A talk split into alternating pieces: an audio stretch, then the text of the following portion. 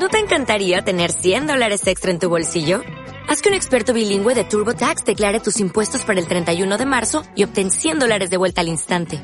Porque no importa cuáles hayan sido tus logros del año pasado, TurboTax hace que cuenten. Obtén 100 dólares de vuelta y tus impuestos con 100% de precisión. Solo con Intuit TurboTax. Debes declarar para el 31 de marzo. Crédito solo aplicable al costo de la presentación federal con TurboTax Full Service. Oferta sujeta a cambios o cancelación en cualquier momento.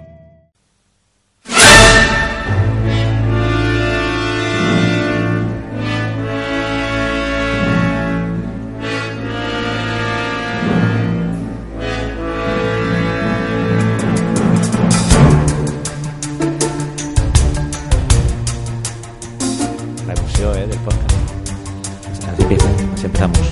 Empieza. Es que había que empezar con esto. Sí, bueno, das tú la bienvenida. Toca a mí. No, no, me toca a ti, me toca a ti. Tú, tú, tú eres el, el, el MC hoy. Hoy me toca empezar. Es mi tema. Así que bienvenidos a Nunca digas muerto.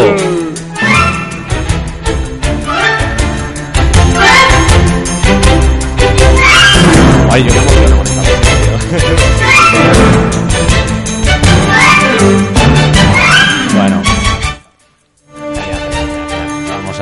vamos a dejar esto de fondo. Sí, sí, deja de luego ya la música. y ya quitamos, sí, eso, sí, la, música la eliges ya tú, o sea, será tu mundo. Ya solo hasta el final. Solo hasta el final, ¿no? Sí, ya todo lo que queda es ya Guillermo del Toro a muerte, ¿no? Es la idea con este primer programa que vamos a hacer de Nunca digas muerto. Y es que vamos a hablar del mexicano más internacional a día de hoy, quitando a Pancho Villa. a ver, todo el mundo conoce a Pancho Villa. Aunque no se sepa la historia, saben quién es Pancho Villa.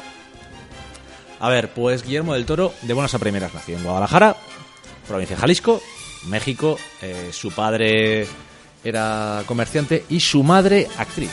Suponemos que de ahí le vendrá un poco el gusto por el cine y por la actuación y todas estas cosas. Vamos a ver un poquito de, de su vida. Es, nació en 1964, tiene 54 añitos ya. Jo, mayor de Ya no es joven. Tiene eh, 88 premios y 120 114 nominaciones. Vale. A pesar de la edad, ¿Eh? a pesar de la edad, yo lo sigo viendo con la misma figura que lo vi hace 10 años, ¿eh? Yo es que. No, en realidad es más delgado. ¿eh? Está ma- estaba más delgado. A ver, es algo que puedo afirmar. Estaba más delgado antes. ahora está revisando vídeos. Ahora está gustoso, ¿eh? Bastante. A ver, eh, por decir alguna cosilla que me gusta de él, es uno de los fundadores del Festival de Cine de Guadalajara, o sea, es su ciudad natal. Fundó su propia productora, Tequila Bang. Tequila Bang. Y eh, si alguien quiere saber algo más de su vida personal, hablamos de un tío que está muy activo a todos los niveles. Sobre todo, por ejemplo, eh, todos recordaremos, si no me equivoco, si ha visto la gente de la ceremonia de los Oscar, cuando habló de cerrar, de tirar la- los muros, abrir las barreras, y que cuando fue nominado habló de mexicano, de él como mexicano, ¿vale? Eso es muy interesante porque el tío dice- siempre ha dicho que es muy político. Para eso me he traído un par de tonterías, que no va a haber muchos audios porque realmente no, no me hace mucha gracia lo de poner audios. Ya. Pero quiero que se escuche una cosita y es, eh, esto es una declaración de 1993, ¿vale? O sea, de cuando acababa de estrenar Cronos. Ajá. Escucha.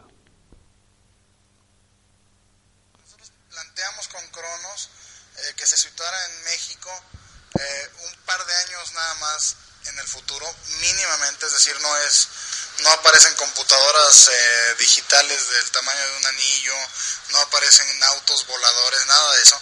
Simplemente queríamos que fuera un México dos años después del Tratado de Libre Comercio. Porque queríamos un lugar en donde hubiera chinos, polacos, japoneses, este, eh, norteamericanos, en fin, una, una, un inicio de migración hacia el país. Entonces, lo planteamos con muy pocos recursos, porque ahí sí no, no dijimos, es una gran cosa que hay que decirle a la gente dónde está en cuanto al futuro.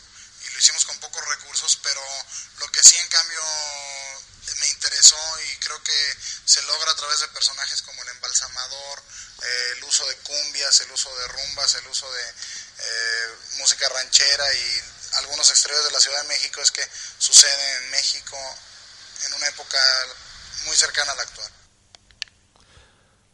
Bueno, como podemos ver, y, y es muy fácil, sobre todo con él, pues es un hombre que habla realmente claro, eso no, no ha fallado nunca en él. Siempre me encanta el acento, ¿eh? Sí, pues esto es del 93, ¿eh? O sea, estamos hablando de su primer largometraje, eh, su primera película grande, que era Cronos, eh, protagonizada por un norteamericano y un argentino. Hay que jorobarse, ¿eh? ¿No te da la sensación de que este tío, a pesar de toda la fama que tiene, porque Guillermo del Toro, tú lo has dicho al principio, ¿no? Eh, es el mexicano más, Más conocido. internacional, ¿no? Ahora voy a decir, esto es otro corte. Eh, siempre, siempre ha sido Ahora espera, así, es ¿no? que viene la comparación. Esto es un corte de cuando estuvo, en, si no me equivoco, en Kansas City con Sí. la forma del agua, ¿vale? A ver si arrancamos. Arranca, vamos. Porque si un anfibio puede Bueno. yo también. Esta es una entrevista que le hicieron.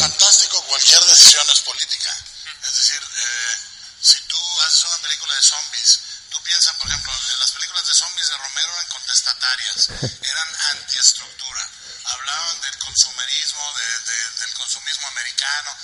Tú piensas en la, la variante de zombies de ahora, en que se ha vuelto una fantasía de cacería de la otredad, donde realmente son tiros, son eh, cosas para matar no tienen una personalidad, no, no iluminan la naturaleza humana.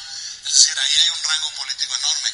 Si tú haces la bella y la bestia, pero la bella no es princesita y la bestia no se transforma en príncipe, ahí hay una actitud política siempre. Entonces el fantástico ilumina, a través de una parábola, ilumina lo político de manera muy, muy potente. Elaboras diferente también. Bueno, Eso también, eso, eso también lo he comentado yo siempre con el tema de la ciencia ficción, ya no solo es fantástico. Eh, eh, si la ciencia ficción juega con, con lo político, con lo humano, es mucho mejor. La gracia del fantástico, a ver, cuando hablamos del fantástico, la gracia es que el fantástico es que engloba ciencia ficción, engloba terror, engloba fantasía, todo. Esa es una de las grandes concepciones que a mí me encanta del género en sí, ¿vale? Pero lo que quería sobre todo subrayar, aparte de, es la opinión que tiene el mismo Guillermo del Toro, si te das cuenta, no ha variado, porque esta entrevista es del 2017, la primera del 93, o sea, Eh, es lo que te he 34 comentado. años de diferencia. Lo que te comentaba antes, tío, es que eh, o sea, será el mexicano más internacional desde Pancho Villa, pero eh, sigue siendo, o, o da la sensación de ser la misma persona. Y luego, luego ya lo comentaré más adelante, pero no se ha quitado de sus cosas. O sea, No, no, no, eh, Hay- Trollhunters no es un proyecto ambicioso realmente. y- Eh, y recordemos que cuando le dio la oportunidad escribió, o sea, junto con Chuck Hogan, la- las eh, novelas de, de Strain, que luego se adaptaron a la televisión y todo lo que queramos. Claro. Pero vamos a un mundo en el que es muy propio suyo. A ver, voy a decirte ahora dos cosas. Si queréis un poquito saber más de Del Toro, hay un documental que hizo Canal Plus allá por 2006 que se llamaba Hollywood Tequila. Guillermo del Toro y sus cuates mexicanos. ya está, te han matado. Estaba bebiendo Sani, tío. Ya te hemos matado. Pues lo, es lo que te digo, es eso, es que eh, Guillermo del Toro no ha cambiado nunca y hablamos de un tío que se ha llevado ya los, los Oscar más gordos, el de director y el de película. Ya ha ganado todo. No, ya está, ya lo ha ganado todo. Es que más no va a poder sacar, o sea, realmente, pero hablamos de un hombre que eh, ha ganado Goyas, ha ganado los Ariel, que son los, los Oscar mexicanos, si quieres considerarlo, o los eh, Goya mexicanos. Y si miramos los BAFTA, y BAFTAs, ha sacado, eh, tiene Globos de Oro. Por la Lente del Fauno también ha estado nominado, porque no olvidemos que lleva mucho tiempo en el Fantástico haciendo muchas cosas. ¿eh? Es un- ha hecho películas muy trascendentales. Hablamos de, de alguien que no, no ha parado, además. O sea, para que entendáis, empezó con varios cortos en 1985. O sea, mm, estamos hablando de que lleva eh, 31 años en la brecha. Y ha sido productor, guionista, director. En su mayoría de, de proyectos, para que lo entendáis, le ha gustado siempre ser el escritor y director. Cuando ha podido, ha producido sus películas, cuando no ha podido, no. Y sin embargo, tiene muy pocas películas que no haya escrito él. Esa es una curiosidad muy alta con Guillermo del Toro. Mira, voy a añadir otra curiosidad. Es uno de los mejores amigos de, de Hideo Kojima, el, el desarrollador de videojuegos de Metal Gear Solid, eh, que encima está trabajando ahora en, en Death Stranding y Guillermo del Toro sale como uno de los personajes. Sí, de, de hecho, sabes que tiene su voz aparece en bastantes sitios. Es, es una curiosidad, ¿vale? Eh, De Additional Cast que ha hecho muchas veces. Pero esto, esto, venga, vamos a hacer una tontería, ¿vale? Eh, porque esto es, es curioso. Como voz ha hecho exactamente 17 papeles más o menos. En videojuegos como Death Stranding, le hemos dicho, eh, Mickey and the Rockstar Racers, una serie de televisión de dibujos. Troll Hunters es el señor Muelas, No puede ser. Sí. parte, está sin crédito, pero parte de las voces que sale del hombre anfibio, del tritón, de la forma del agua, Sí. también es él. Está bien. It's Always Sunny in Philadelphia hizo un par de apariciones, ya en persona. El libro de la vida es otra de las voces. En uno de los segmentos de Cuentos Extraordinarios también. Molaría que fuera el ojo del laberinto del fauno. En El gato con botas. Oh, pues La pues. parte de las voces, las criaturas de Be Afraid of the Dark, no tengas miedo de la oscuridad, Ajá. esa película, es él. O sea, es él haciendo algo. Ha tenido en Quantum of Solace, eh, también en James Bond, Hellboy 2, Voces de Criaturas, le encanta por lo visto hacerlo. El lector de las noticias, sin acreditar, en el diario de los muertos de Romero es él. Bueno, ah, llegó a salir en Torrente 3, pero se borró la escena. Ah. Eso mata. ¿eh? Sí, bueno, también es verdad que tiene una muy, muy, muy estrecha relación con Santiago Segura. Se ve a Santiago Segura en Pacific Sí, de hecho, mm, hay que decir una burrada, y es que eh, fue capaz de producirle a una película protagonizada por Santiago Segura, que era Asesino en Serio. No sé si eso decirle que bien, bien Guillermo, Bueno, o vete a la mierda Guillermo. Por amistad eh, a veces se hacen locuras. Sí, porque la película la verdad es que se quedó en un momento que no, ¿eh? O sea, a mí no me gustó. Pero bueno, esto es más o menos la pequeña introducción que queríamos hacer. Sí. Vamos Siempre a que hablemos de alguna figura, Sí, haremos una introducción y en este caso el programa, eh, como me ha tocado a mí, lo he decidido que vamos a hacerlo hablando de su carrera en tres partes. Lo que Genial. Esto es mi teoría, ¿vale? Es la- mi forma de pensarlo. Yo creo que la carrera de Guillermo del Toro se divide en, en tres eh, estados, tres momentos, que son lo que podríamos decir, ese inicio, esa- ese principio, esa infancia como cineasta, que era propiamente dicho terror, terror, horror, ese que llegó más o menos, para que hasta el año 2002-2004, según más o menos lo veas, y veremos después con qué películas. Hasta el 2006-2008 aproximadamente, yo considero que estaba en ese punto horror, Hammer fantástico, todavía no había llegado. Y ya a partir del 2008 es la madurez propia en la que tiene un estilo propio, en la que tú puedes coger una película suya y decir, esto es de Guillermo del Toro. Esto se ve que es Guillermo del Toro. Pero bueno, hace una pequeña pausa, ¿quieres poner algo de música? Veo. No, no, no, no, no. Sí, sí, sí. Tú quieres No, no, estoy, algo, busca- estoy buscando información y tal, no te preocupes, podemos seguir. Bueno, pues vamos a empezar con eso. El repaso, supongo, de todo, todo, todo no vamos a hacer. Por ejemplo, hay una cosita que yo voy a dejarme, son sus cortometrajes. Solo he visto uno de ellos. Y eran bastante... eh, ¿Alguien se acuerda de Mariachi de Robert Rodríguez? Pues Yo ese no. nivel.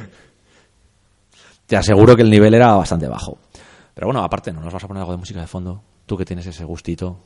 Venga, vas. pues, Ah, busca algo, ponnos algo de Venga, fondo. va, va, venga. Vas a poner a Childish Gambino, que es nuestro querido nuestro querido Lando Calrissian. A ver, que te lo subo desde aquí. Ahí.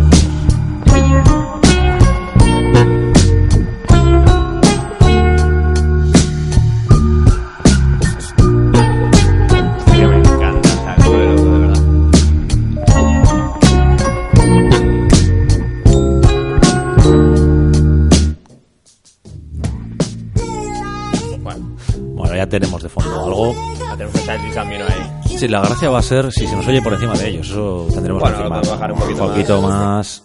Hay que tener en cuenta que es nuestro primer podcast, ¿eh? Sí, ya os dijimos que la técnica es lo que nos va a costar más. No pasa nada, no pasa tenemos que nada. acostumbrarnos a voces nuevas, tenemos que acostumbrarnos a muchas cosas. De hecho, eh, estamos intentando, para que, que no quede mal, estamos intentando con la técnica, y esto es- va a sonar mal decirlo, no quedar mal ninguno, pero lo hemos improvisado. A ver, tenemos los medios, pero es que cuesta y no tenemos un estudio. Así que si se mete algún sonido, alguna rareza, pues se siente mucho. Si se Es hay. chillar un cuervo ahí ahora, eh, se escucharía el Pues cuervo. hombre, es que hay- esto algún día haremos la foto. Bueno, no sé si subiste una foto de- del pequeño estudio que he montado en casa, delante de la ventana de mi terraza. Ah, pero está chulísimo, Jota, está chulísimo. Y te digo una cosa, yo creo que hay gente que simplemente eh, quiere escucharnos a nosotros hablar de cosas que a ellos también les encantan. Eh, así que, a fin de cuentas, eso. Bueno, una curiosidad también. Esto, no Pondremos la música, por cierto, de dónde viene, eh, si os Mm. molan las canciones y tal. Hay una curiosidad que quería decir, que esto sí que mucha gente igual no lo sabe. ¿Sabéis que Guillermo del Toro tiene memoria fotográfica? ¿Ah, sí? Wow. Tiene una memoria fotográfica. No sé hasta qué llega- nivel llega su memoria idética, eso ya supongo que será a nivel personal el que lo cuente, pero es capaz, eh, supongo, gracias a eso, acordarse de tantos planos y tantas formas de hacer las cosas, que de ahí viene mucha parte de su gusto por el movimiento en la imagen y todas estas cosas. Pero vamos, volvemos a lo mismo. Esto sería genial, podría llegar algún día a entrevistarlo y con eso eh, tener respuestas a eh, cómo influye esa memoria fotográfica a la hora de, de rodar. Influye, influye seguro porque se acordará de ciertos momentos o ciertas películas que él, o ciertos planos que le han causado sensación incluso cuando era un niño.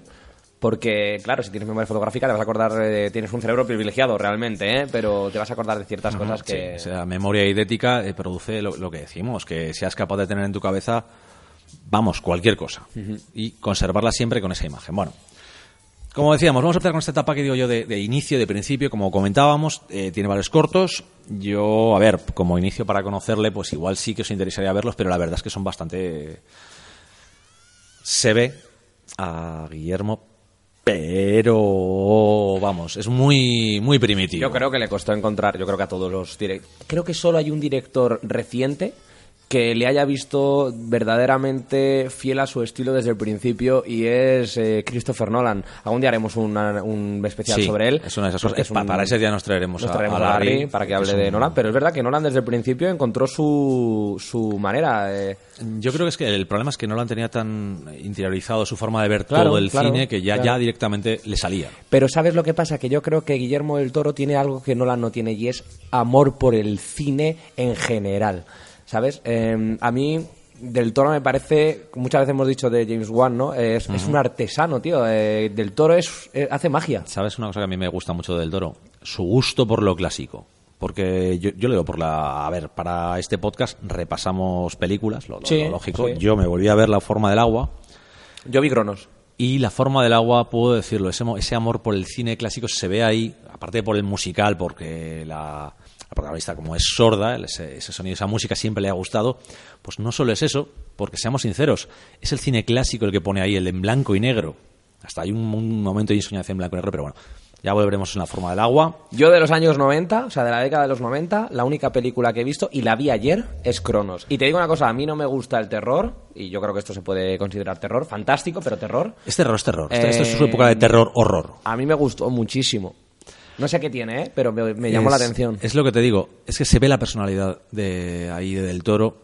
No está tan visible como ahora, pero realmente es una película en la que primero la decisión de tener a Federico Lupi o a Ron Perlman, que es donde empezó la gran amistad que tiene con Ron Perlman, fue en esta película porque además eh, Perlman, que lo sepáis, puso de su bolsillo para acabar el rodaje, para ir y acabar las escenas y cosas así que le quedaban. Qué guay. Porque seamos sinceros, eh, los americanos, los norte- actores norteamericanos tienen lo que se podría decir una especie de caché doble el de grandes películas, grandes productoras y el caché de los pequeños proyectos que quieren coger. Esos pequeños proyectos tienen menos caché.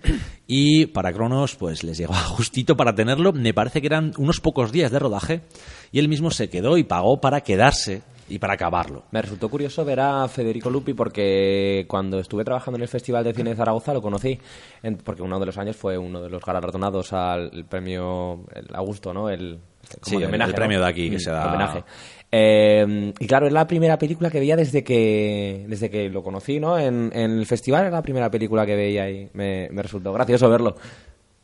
Pues es un, mira, es un actor que a mí me gusta mucho y yo siempre he recomendado dentro de lo que es el cine, ya no te digo, no digo español porque no es español, ¿vale? Es argentino, ¿vale? Eso ya de buenas a primeras hay que decirlo, pero que tiene muchas buenas películas, algunas, yo me acordaré de una, no me acuerdo cómo se llamaba ahora, que estaba con, con Paco Raval antes de que Paco Raval falleciera, que era una pelea básicamente entre dos, la, la película va, es una pelea entre dos actores, ¿vale? Una batalla casi única del entre título? dos actores, no me acuerdo cómo se llama. Pero es, es brutal, los dos actores están geniales, además es una pelea entre dos grandes actores, o sea, imagínate. Y ahora vamos, pues lo que decimos, con Cronos, que es una película de, es fantástico, pero es de terror. Es eh, Sí, sí. la visión de los vampiros o de la vampirización y de la inmortalidad de Guillermo del Toro, que vuelve a continuarla después en, en, Blade 2, lo que Ah, le dejan. A mí el hecho de meter alquimia me, a mí me gana, me gana muchísimo, tío. Creo que no he visto ninguna película de terror con eh, alquimia de por medio. Yo diría, aparte que no, no ves mucho terror, todo hay que decirlo, eh, Yo cero. que hay alguno más. De hecho, y hasta Santeros, eh, Robert Rodríguez produjo una película de Santeros hace unos años. Eh, apareció, si no me equivoco, con Alquimia por en medio.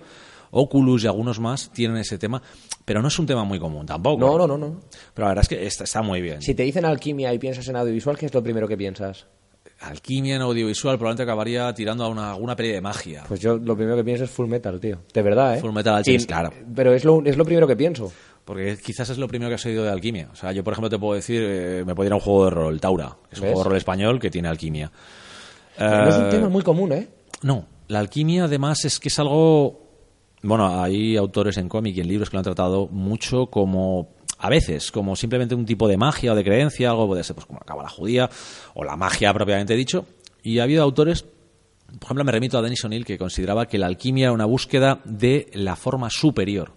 O sea, que aquello de convertir el plomo en oro no era convertir el plomo en oro, sino alcanzar un nivel en el que la humanidad, que era ese plomo, lo más eh, denso y lo menos valorado de los metales, en oro, en algo más grande, que era Eso es una ¿eh? fase. Sí, eso era Denis O'Neill en cuestión, que a mí me encanta mucho. Pero Eso vamos, es trascender. Esos son momentos muy dados. Cronos, como ya hemos dicho, se llama. es del año 93. Eh, ya hemos hablado un poquito, habéis oído el, el corte que hemos puesto y de su opinión de Cronos y por qué era así, porque se supone que es una película que ahora mismo, eh, futurista, pues ya se nos queda un poco corta. Es, mm, hace bastante que teníamos esa película. Pero yo la recomiendo porque, aparte de la actuación, te da una, una imagen del de, del principio de Guillermo que realmente te indica dónde iba. Y, y veías perfectamente el camino ahí, dónde iba. Y estaba muy, muy bien. Cronos se llevó dos premios en Sitges aquel año. Eh, uno fue para Federico y el otro se lo dieron a guion. Sí, de hecho es lo que decíamos. Insistimos mucho que eh, Guillermo del Toro es un guionista. ¿eh? O sea, no es solo un buen director, Hombre, es un guionista. eh, eh, como todo amor por. esto, como toda persona que ama el fantástico, yo creo que tiene que ser un, un bardo, un narrador, un- una persona capaz de contar historias. Luego entraremos en las películas en las que ha participado y no ha escrito o no ha tenido mucha relación y en las que ha estado participando en guion y no ha dirigido. Recordemos que el Hobbit tiene parte de su historia. Sí, pero es que el Hobbit es una cosa muy rara porque al final la relación entre ambos, eh, yo siempre los llamaba los, los genios gorditos, porque son dos moles, los dos son dos moles. De hecho, hay mucha mole en el cine Sí, sí, hay actual. mucho mole. ¿eh? Y, y- y era muy curioso, ¿no? Cómo, cómo al final acabaron rompiendo su relación, pero bueno, hablamos luego más adelante. Sí, cuando eso, lleguemos eso a llegaremos 2000. a esos años. Vamos a pasar cuatro años adelante. Eh, ya ha conseguido Guillermo impresionar con Cronos, dar su gira, ganar Mm. Sus premios. Y en, esta- en Estados Unidos ya ha conseguido algo, ¿vale? Ahí es cuando pudo preparar su primera película en Estados Unidos con la ganadora de un Oscar, Mira Sorbino. Y se trae en el 97 Mimic. Una película que habla sobre eh, manipulación genética, que habla sobre el miedo a las pandemias. Esa es la de Nueva York, ¿no? Sí. Y que habla también, una cosa muy interesante a mí me gusta, es, es de la familia, de ese, esa familia, de ese niño. Siempre te ha gustado eso, ¿eh? Me encanta cuando hablan, además es una familia, voy a decir algo, me encantan los descastados, los marginados, pero aquí del toro dibuja un descastado, si te das cuenta que es el, el limpiabotas, pero que es feliz con ese niño, que es un niño autista, que, que le gustan los zapatos, que habla de zapatos y que además es capaz de hacer esos ruidos con las cucharas. A los que no nos conozcan de YouTube ya nos conoceréis eh, pronto. eh, Se nos pilla muy pronto. A J le encantan las películas sobre tirados de la vida y a mí me gustan las películas tristes y sobre perdedores. Y es que el, el- el marginal me parece el personaje más intenso, porque lo vive todo más fuerte que nadie, porque ¿Cuántos años tenía Josh Brolin en esta peli? Josh Brolin, pues hace 21, pues debe, debería tener 30 y algo, si no me equivoco, unos 30 años. ¿Le ve jovencito? Sí, es jovencito. Bueno, también estaba Mira Sorbino, jovencita. Teníamos a Chi McBride, a Gianni... a el- y ya se me va otra vez de ver. Giancarlo. Eh, Giancarlo. Es que Lo tengo- lo tengo aquí a mano. ¿eh? Yo no me Es que es acordaba. Giancarlo Gianni. Es- Sí, es- sí, sí. Yo ya te digo que esta, esta película no la- sé, sé de qué tratas, por eso te pregunto si era la de Nueva York, pero yo no, no la he visto. A ver, es una película muy... Yo vi el póster Es una película muy clásica de monstruos, ¿vale? Y paso. Es muy clásica, muy en la línea de Alien. Hay gente que le, le- le acusa eso. Es que es como Alien. Y alguien me dijo que le parecía que Mimic era serie B. Y Mimic no es serie B. Pero la pregunta es, ¿qué hay de malo en parecerse a una peli buena? Es que a mí me hace gracia. Dices, es que se parece a, Alien. A ver, casi cualquier película que haya un monstruo que eh, produzca un nido, tenga algo, va a aparecer Alien. Es así, Pero ¿qué hay no de malo? a- ¿Qué hay de malo? No, no, yo, yo al revés. A mí me, me encanta Alien, el octavo pasaje, es una de mis películas favoritas. Aliens me divirtió siempre. ¿A dónde haremos un especial sobre Alien? Que encima yo tengo pendientes varias. Sí, pues habrá Sabes que, me- habrá que verlo. ¿Te acuerdas que te hice caso, no? Y vi Alien... Eh, el octavo pasajero. Octavo Y es pasajero. una pasada de película. me pareció excepcional. Y mira que no me gusta ese tipo de género, ya lo sabes, ¿eh? Pero, me pareció una cosa... Ri- Ridley Scott cuando quiere es, es brutal. Y la 2 es un pepinazo también, ¿eh? Mm. Es James Cameron convirtiendo todo en una ensalada Acción, de acción. una peli de acción, sí, Pero sí. además que no, no te deja descanso. Y cuando te deja un descansito dice, bueno, ahora vas a parar, pero ya te, ya te meto Bueno, el la gente que no ha visto Mimic como yo, ¿qué, qué podemos esperar de esa peli? ¿Qué, qué- qué tiene? ¿Qué tiene de, de Mimic, sugerente? eh, la historia es muy concisa, ¿vale? De hecho, lo más complejo de toda la historia es hacer una especie de prólogo con recortes de periódico, pequeñas imágenes y noticias de radio, etcétera. Hablan de que ha aparecido una enfermedad en Nueva York que produce que los niños se enfermen, mueren sobre todo los niños, y para evitar perder el futuro, la humanidad eh, básicamente permite mutar una serie de escarabajos, de animales, de insectos, Qué asco, tío. para que se coman a otros, eh, a los otros que son los que producen esa enfermedad. Vale. O sea, estamos hablando de permitir. Eso ya es casi guerra biológica, ¿eh? es que es eso, es, es guerra biológica, es permitir que una especie mutarla, cambiarla, deformarla para poder sobrevivir. O sea, eso ya tenemos ahí un, un momento, como dice Del Toro, muy político. Muy político, sí. Ya decimos que le interesan todos esos temas. ¿Qué es una película de terror? Sí. Y ya os digo, eh, en medio de esto, en el futuro, de repente empiezan a desaparecer personas y encuentran unos escarabajos, esta, la, la raza que además le ponen de nombre raza Judas, porque es una raza que mata a los suyos, ¿vale? Tiene que matar a otras, eh, otros insectos que producen la enfermedad, ¿vale? Y como la llaman, la rata Judas, la rata, perdón, la insecto Judas, y vuelven a aparecer. Y resulta que han tomado una forma, un tamaño excesivo y eh, atacan a la gente. O sea, se están alimentando de gente. Se han alimentado, de repente la creación se come al creador. O sea, ahí hay mucho, mucha poesía. O sea, este, ese detalle de tú has creado un monstruo y el monstruo al final, como el de Frankenstein, va a por ti. ¿Vale? Hay, hay muchas cosas. La película, vamos, no vamos a decir que sea sobresaliente, ni siquiera es notable, pero ya empieza a verse mucho de las inquietudes de, de Guillermo. Que están ahí, ahí puestas sin acabar, sin plantear del todo, porque es una historia de, seamos sinceros, investigación, descubren bicho y acaban con bichos. No es mucho más. Pero es que se ven muchas esas inqui- esas inquietudes que tiene del toro ahí. O sea, la verdad es que se disfruta a un nivel, en aquella época mucho más, ahora mismo ves esos efectos digitales y matarías a alguien diciendo, madre de Dios, pero qué efectos han metido en esta peli. ¿Vale? Y también... Hombre, del 97, Siete. ¿no? Y además, eh, pero se ve también el gusto por el tradicional efecto especial.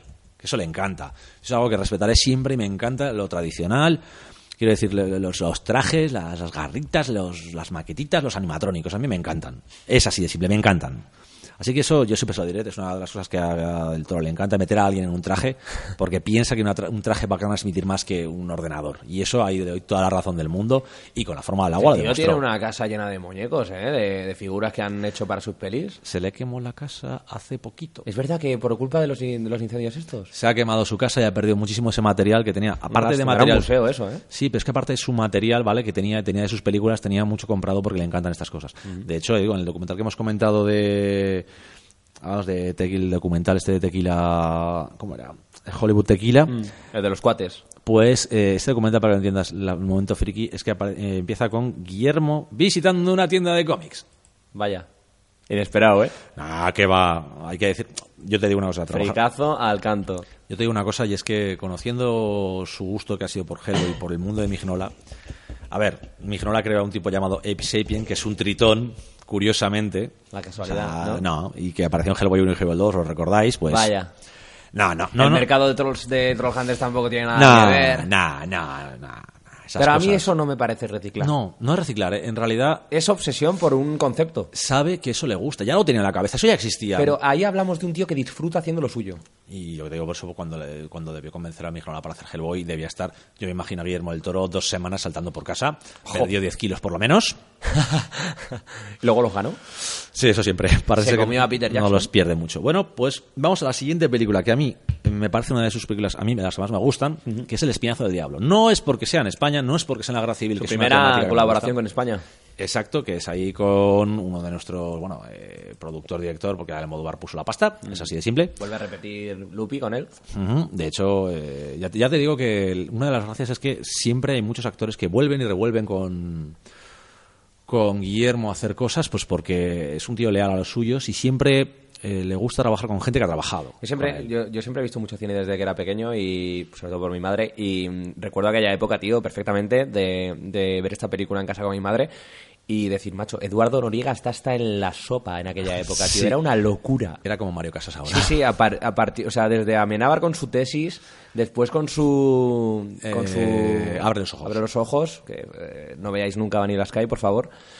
Eh, a ver, a mí- a mí me y gusta- luego esta también. A mí me gusta Cameron Crowe, pero realmente Vanilla Sky no. No, no, no veáis Vanilla Sky, o sea, tenéis el original para algo. Eh, y, y, y Espinazo del Diablo igual, Eduardo Noriega otra vez está en la sopa también. Año Sí, 2001, es pero que eso- era es su época. Sí, era la época en la que más o menos pues teníamos un... Ahora no te lo encuentras ni por casualidad.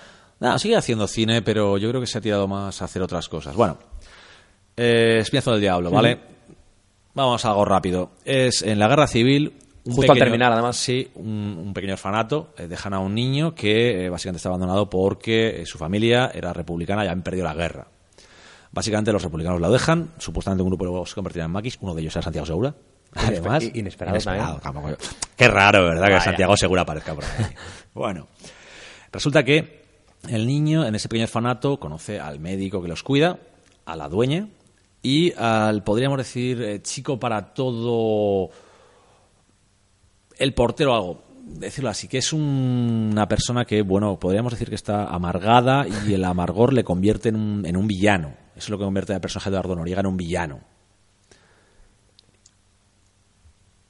Vamos, y ahí la gracia un poco más eh, eh, potente realmente de la película es que la transformación de, de todo el, el personaje de Noriega es que ya está así porque ha vivido una guerra, pero no la ha vivido ahí interiormente, es, es muy diferente.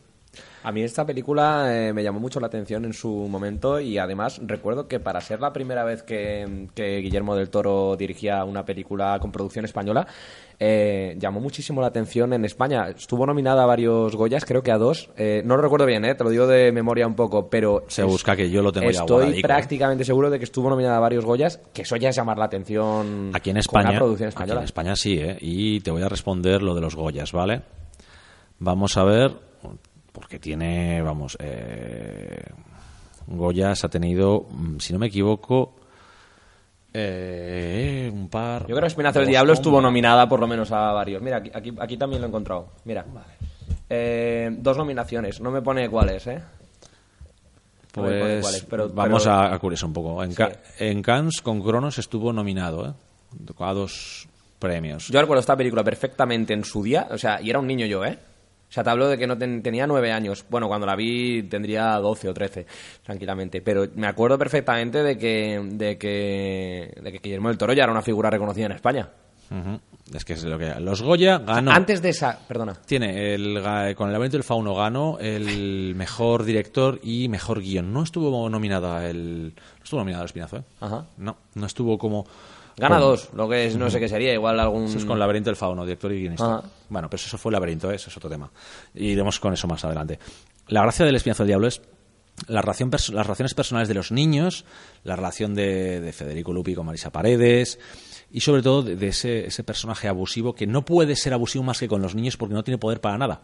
Es un poco ese- ese, ese personaje que intenta, mm, al final, acaba protagonizando todo y es una historia de fantasmas, además, que a la gente le encanta, pero me pasa como con Crimson Peak. ¿Hay fantasmas? Sí. Eh, hay un elemento sobrenatural, pero no es lo más importante de la película, sino que son los personajes. Hay algo curioso que quiero destacar de Guillermo del Toro y es y me, me he dado cuenta ahora. Eh, creo que en los especiales que vamos a hacer no- me voy a dar cuenta de muchas cosas. Eh, Guillermo del Toro parece una persona súper alegre, parece que tira por el género fantástico, eh, parece que le gusta narrar historias así muy simbólicas y tal, pero te digo una cosa que me he dado cuenta ahora mismo y es todas sus películas tienen un pozo de tristeza que no te puedes quitar de encima. Yo creo que no es tanto un pozo de... Esta peli es triste. Sí, sí. No, no, La no. forma del agua es una película triste. Yo creo... Pero la forma del agua acaba muy bien. Da igual. Pero es triste. Pero son películas en las que quizás no es tristeza, sino que hay un momento muy profundo de personajes que necesitan cosas que no consiguen ni pueden conseguir. O sea, el personaje de Noriega, a pesar de ser un dicho pronto y mal cabronazo, es un personaje triste, está amargado, está destrozado, es un tío al que no ha cumplido ni ha llegado a ser nada. Y otros personajes como esa relación de, de Lupi con Marisa Paredes es, es genial. Y a pesar de ser un final agridulce, tienen un final, eh, un buen final.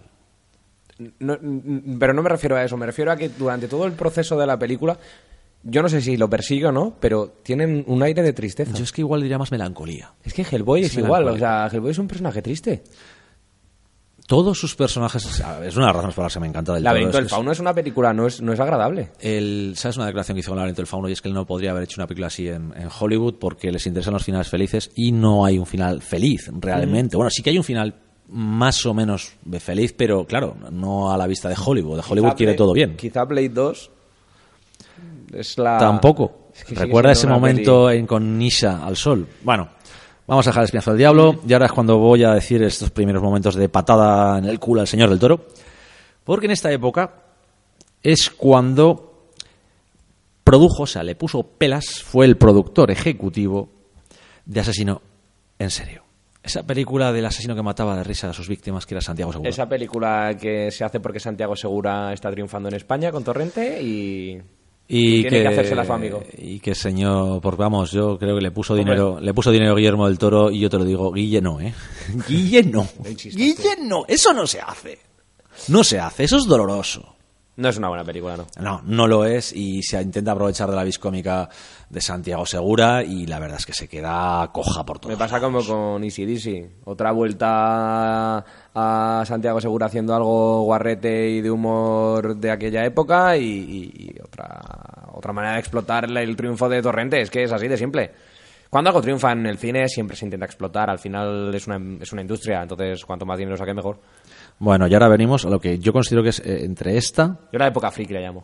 Esta es la época en la que hizo, eh, hasta ahora, todo lo que hemos hablado son guiones de Guillermo del Toro, dirigidos por Guillermo del Toro. Ahora vemos con su primera película para Hollywood, en la que él no escribe, que es Blade 2, ¿vale? A de cuando, digo que no escribe, quiere decir que no se encarga de la idea original. O sea, hay muchas veces que eh, ha recibido ayuda a otros guionistas, todo esto. Cuando hablo de eso, normalmente es eso, que no tiene la idea original de la historia. Blade eh, venía a ser una secuela de una película que había sido una película de acción con superhéroes, la primera, el primer superhéroe negro de- del cine. Escrita por Goyer, dirigido por Stephen eh, Nora Hopkins, era el otro. Tengo un problema. Stephen Sí, sí. Strange. Siempre se me van estas cosas de la cabeza. Dios mío, qué cabeza la mía. Bueno, ¿Te gustó la 2? A mí me gusta. a mí la 2 me parece. A mí la es- única que no me gusta es la de Trinity. La Trinity solo hay una cosa que me guste. ¿Sabes lo que es? No. Es Ryan Reynolds recibiendo bofetadas como en la mayor parte de sus películas de acción, pero bueno. A mí es una saga que me gusta. Creo que Blade abrió ciertas puertas que no se han cerrado desde entonces y Blade 2 es una película, una peli de encargo para Guillermo Toro que entra por la, entra por, no por la puerta grande de, de cine de Hollywood, pero por lo menos entra dentro de franquicia. Es, es realmente algo curioso porque es la primera película de superhéroes exitosa, fue Blade 1, y esta es una secuela de esa película exitosa y realmente en calidad la supera mucho. También Ya volvemos a- estamos en era Spider-Man, era X-Men. Sí, sí, ya estamos en esos momentos en los que ya hay un, un superhéroes eh, establecidos que pueden ya decir que ya hay un mundo superheroico. ¿Vale? Ya, ya hay un mundo superheroico, al menos eh, a nivel de cine, aunque no sean universos como tenemos con, con DC o con Marvel. Pero bueno, a ver, la cosa principal es, la película se estrenó en 2002. Yo considero que entre esta y la siguiente, su siguiente película, es Hellboy, es cuando acaba la etapa del terror-horror. Yo creo que se encontró en Blade cuando empezó a poder contar eh, toda esta historia tan compleja como es la de los vampiros de la familia, además, pues es una historia familiar, si te das cuenta. Sí. Pero tanto para Blade como para Nisha y aquel señor de los vampiros, todo es muy cerrado a eso, porque es una relación, no sé si la habéis visto, si la habéis visto lo siento mucho por el spoiler, pero al final es eh, hijo contra padre, hija contra padre, y Blade eh, poniendo en duda a su padre, que es Whistler. O sea, toda esa relación es muy intensa, volvemos a lo mismo otra vez, le gustan crear cosas a Del Toro, es muy friki, se crea el grupo de, la, la del Blood Pack, la pandilla sangrienta, si os dais cuenta, es un grupo de superhéroes. El japonés con la katana, el samurai lleva un mazo, la novia de uno, el, el irlandés escocés que es Tony Curran grillado, eh, Romperman otra vez, o sea, no falla cada vez que, que hace algo en Estados Unidos. Aquí trabaja. Daryl Dixon, aquí trabaja Norman Reedus, que por cierto es otro de los eh, hombres que fascinan a Kojima y Reedus también sale en Death Stranding. Sí, correcto. Tenemos ahí es- esos momentos. Hay que decir que yo creo que mm, Kojima tiene también una idea muy clara de lo que quiere y encuentra también esos, hace, crea universos fascinantes. En esos tiene en común con, con Guillermo del Toro es eso. esa Es que son súper amigos. Hay una foto que es cojonuda de los dos, pero cojonuda, ¿eh? O sea, de saliendo por la puerta de atrás de unos premios, abrazados y los pillan la cámara, las los pillan, los pillan porque mira, y están ahí como abrazados, no sé si estarían borrachos, yo qué sé. Son la Hombre, hostia. a ver, Son la- no vamos a poner los borrachos. Bueno, igual, joder, las fiestas de Hollywood pues son A ver, son- y, y Guillermo del Toro, pues seamos sinceros, es mexicano y a los mexicanos. Gusta el tequila, eh, tequila pam, pam, tío. Sí, por le llaman. Tequila Bamban y sus Sí, de cuates. hecho, recordemos su Tequila Gang, que es su productora, Eh. es lo que hace, o sea, es, es lo que tienen. Bueno, como decíamos, Blade 2. En Blade 2 eh, se cerró para mí el ciclo del terror para, para Guillermo del Toro, porque aquí ya empezó a ser un fantástico puro, sin lo que es el, el- el añadido del terror y de todas estas cosas. Porque aquí eh, convirtió a los vampiros en monstruos, volvió a repetir otra vez el hecho de eh, un grupo pequeño de gente enfrentándose a un una gran amenaza. Esa, esa cosa se ha repetido desde tiempos inmemoriales con Río, eh, Río Lobo de, de Howard Hawks. O sea, es, es, eh, poquitos contra muchos, esos eh, que están atrapados. Se ha repetido tantas veces, pues, o sea, a ver, Carpenter lo utilizó para hacer su comisario de Distrito 13, eh, lo hemos visto en Rogue One, unos pocos contra... Haz que 10 hombres parezcan 100. Ujú. Esos son ese tipo de cine que, que viene del oeste, o sea, viene del cine del oeste, pero eh, ¿Cuántas cosas vienen del cine western? pues mucho del cine actual, gracias a que los americanos lo tomaron como una industria, convirtieron en lo que es, pues es- eso viene de ahí. Y ya digo, aquí yo creo que acababa la época de- de- del toro de terror. Sí, no, no, aquí pone el punto de inflexión en, en lo que... en- en vamos a serio. Y aquí también es donde no decimos que deje el terror, pero acaba con el terror, el horror, y aquí se empieza a ver ya su mundo. De hecho, estamos viendo en todas las películas, de hecho, Mimic, eh, Blade y Cronos son eh, muy callejeras, muy oscuras y con mucha basura, muchísima basura. A David. Ayer le gusta esto. Sí, le encanta. Y ese es el detalle. Por ejemplo, en, en- recordemos que Blade 2 acaban en las alcantarillas, en Mimic acaban en las alcantarillas o en el metro. Guillermo del Toro, ¿qué problema tienes tú con, con los alcantarillados? Guillermo del Toro disfrutó de Amazing Spider-Man por las alcantarillas y, También, y lagartos. también. Es posible. Bueno, como íbamos comentando aquí, yo creo que acaba esa primera etapa. Hablamos del año entre el 2002, que se estrenó Blade, y 2004, que es su siguiente película, que para mí Mm. es su principio de mundos propios a lo, a lo bestia. Y es curioso que, eh, eh, lo que te iba a decir, eh, hablamos siempre de Guillermo del Toro como un tío que ha creado su propio universo, que es algo muy definible. Vemos una peli del Toro y sabemos que es una peli del Toro. Eso se llama tener un sello, tener una, una impronta. Em, lo hace con un personaje que ya está creado. Lo hace con un universo persona- que ya está es creado. Lo hace con un personaje de otra persona. Pero lo hace suyo. Y eso es, eso es de genio. Ahí es, donde, ahí es donde encontramos ese, ese primer gran personaje que él alimenta y crea básicamente para el mundo de- de la- del cine, que es Hellboy, esa primera película, con... Espera, a, a ver, vamos a ver qué actor principal Eh, escogió, no sé. Eh, Romperman. Sí, pues sí, fíjate, era Romperman. Confirmamos, Guillermo del Toro tiene mucho cariño a sus amigos, los quiere mucho. Vamos, o sea, se- a ofrecerle un papel protagonista en una película que tenía que ser algo muy grande a un amigo así de, de- de fácil es algo que muy poca gente haría. Muy poca gente se arriesgaría así, pero ¿qué hizo? Aquí, aquí tan- tanto aquí como en el Ejército Dorado, tío, que son cuatro años después, eh, tiene muy claro lo que quiere hacer. Se trata muchísimo a un director que tiene muy claro lo que quiere hacer en, en cada momento. Y aquí en Hellboy se le nota tan suelto, tan suyo. Hay una cosa que me encanta de, Hellboy, primera parte de la aparición de Ape Sapien, que me parece mm, muy correcta, muy buena. De hecho, vi en la forma del agua cuando ves a, a Doug Jones haciendo de- del tritón, del hombre anfibio, ves mucho de ese Ape, aunque Ape era un personaje que al principio era muy tímido, muy extraño, muy... hasta que veamos la 2. Pero eh, volvemos a lo mismo otra vez con Hellboy. Es un personaje que literalmente está salvando el mundo, deberíamos estarle agradecidos, y no puede salir a la calle. Eso es brutal, o sea, volvemos a lo mismo. Hay otro, hay otra. mm, Es que he dicho que Guillermo del Toro se le ve muy, muy gustoso aquí, muy, muy suyo. Pero yo creo que hay aquí un tío que está gozando su papel como un cerdo, tío. Es que, es que se- yo no he visto un actor tan cómodo con un papel así como Romperman. Bueno, Eh, cuando o sea, terminó la- la 2. La mazada que se tuvo que dar para ponerse así. Pero ¿eh? es que se ha pegado como ocho años a intentar sacar adelante una. Los dos, los dos. ¿eh? sí. Tanto Guillermo como Ron han estado intentando conseguir la tercera como han podido. No Yo creo que la culpa es de Miñola, pero bueno, no creo que sea el tema de debate hoy. Yo hay un detalle, y es que creo que Miñola veía su universo y en el Ejército Dorado vio que no era tanto su universo como el de Del Toro, que no le convencía tanto. Yo creo que es eso, un problema de que no veía tanto a su, su Hellboy, su Hellboyverse. Pues yo creo que la culpa es de Miñola. Pero bueno, oye, las cosas han salido como han salido y ahora tenemos ganas ya de ver a David Harbour en la piel de, de Hellboy, a ver qué tal No, sale. yo a Harbour eh, me parece un actor que Actorazo. ahora mismo está muy bien, está en un gran momento. Y voy a decirte algo también de, de esa película, y es que yo he visto el tráiler y he visto más de Del Toro que, que otra cosa. y Perfecto. Pero eso es bueno, eso es bueno. Sí, sí, pero es que yo creo que Neil... ¿Cómo era? ¿Cómo se llama? No me acuerdo. Neil algo, no me acuerdo. Es que me sale Neil Jordan y, Y a mí no Neil es. Adams y Neil Gaiman. ¿Qué quieres que te diga? es que Porque lees demasiados cómics, eso es lo que te digo. Em, hay una... Yo, de, de verdad, hay que, hay que valorar esto. Bueno, a ver, el director, como decimos de, de la nueva película de Hellboy, es, eh, es un tío que ha hecho fantástico también. Sí. Se ha hecho Dog Soldiers, ha hecho Doomsday, pero no tiene tanta personalidad como Del Toro. Pero digo, yo veo en esa, en esa película, he visto eh, en ese tráiler más de, de Del Toro de lo que esperaba. O sea, quiero decir que no ha superado lo que hemos visto de Del Toro.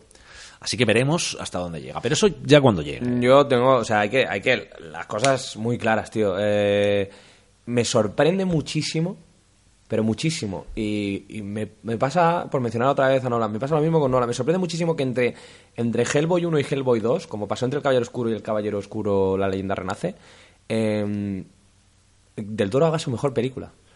Para mí su mejor película es El laberinto del fauno. Para mí, ¿eh? O sea, pero me sorprende muchísimo que entre dos, dos películas franquicia con las que además Del Toro está súper conectado a ellas, Del Toro sea capaz de sacar adelante, la, yo creo que la peli más destacada de su filmografía. Yo, de laberinto del fauno, ya he dicho antes que fue él mismo el que dijo que esa película jamás podría haberla hecho en Estados Unidos porque no les gustan los finales, eh, les gustan los finales felices Y completos. fíjate, después de haber hecho Blade y haber triunfado con Hellboy, Pero bueno, se va a España otra vez. Voy a decir una cosa, y es que en este momento es cuando eh, Guillermo está menos activo como director, porque está preparando el laberinto del fauno, y es más activo en otras cosas, eh, siendo creativo y, y productor de los dibujos de animación de Hellboy, de Crónicas y de varios otros proyectos.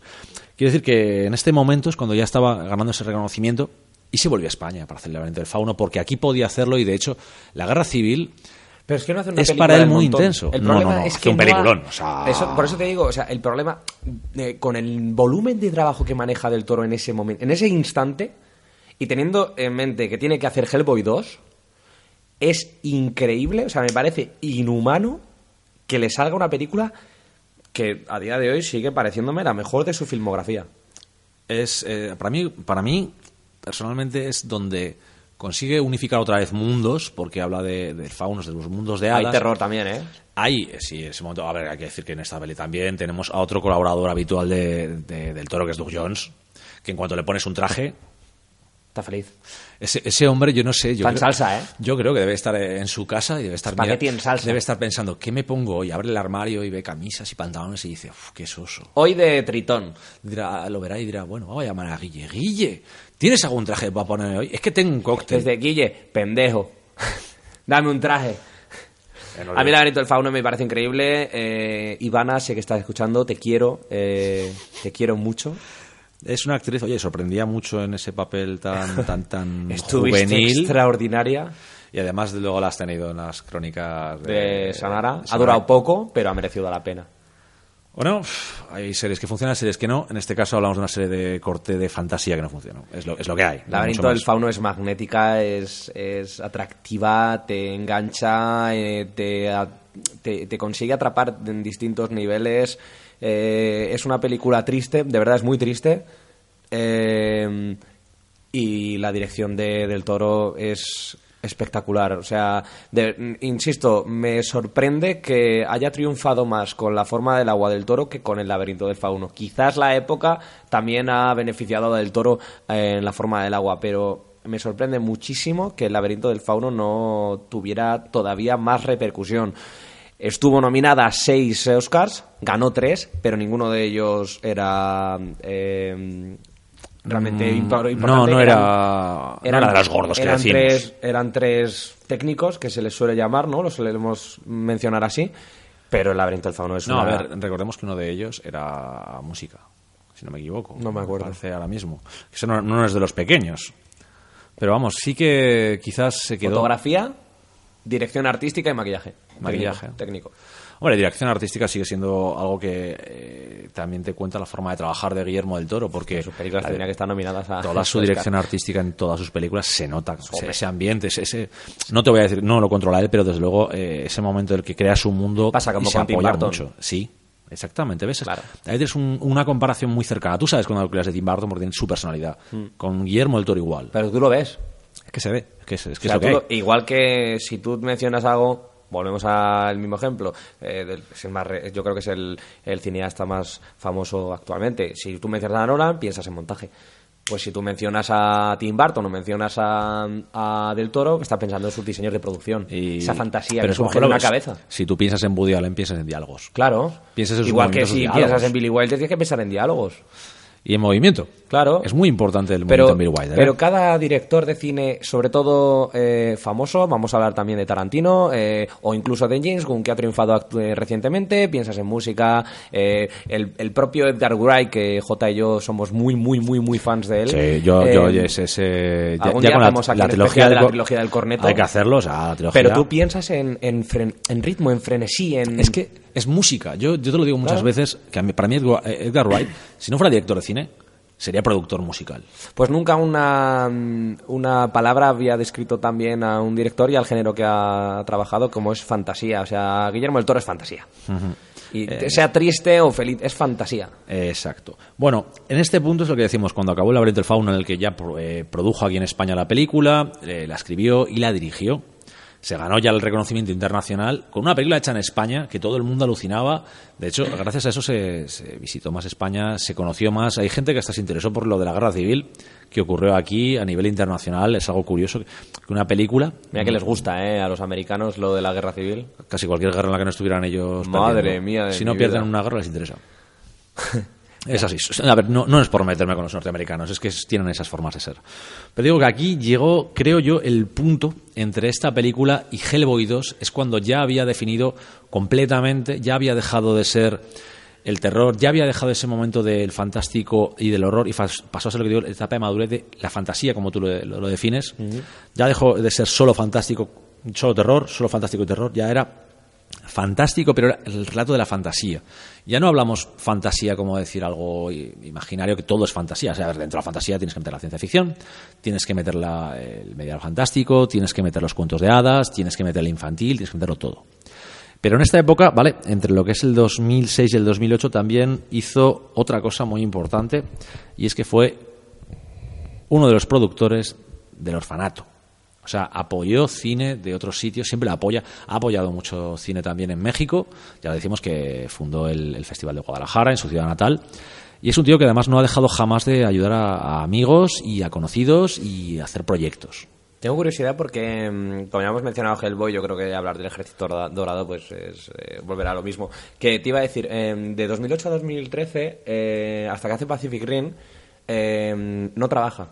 Es una bajada de su ritmo de producción que había sido prácticamente dos años desde que empieza a trabajar a lo, a lo gordo, ¿no? el- Desde 2001 En, en 2008 hace Hellboy 2 y... hasta 2013 no hace Pacific Rim. No, eh, en 2011 está Don't, Don't Be Afraid, Don't Be Afraid of the Dark, no tengas miedo a la oscuridad, pero es solo dirigida. No tiene, si te das cuenta, no es escrita por él, que es algo muy raro en su Pues, cine. pues no, no me sale aquí en la, Sí, sí, en en- la base de datos. En 2011, Don't Be Afraid of the Dark, solo como director.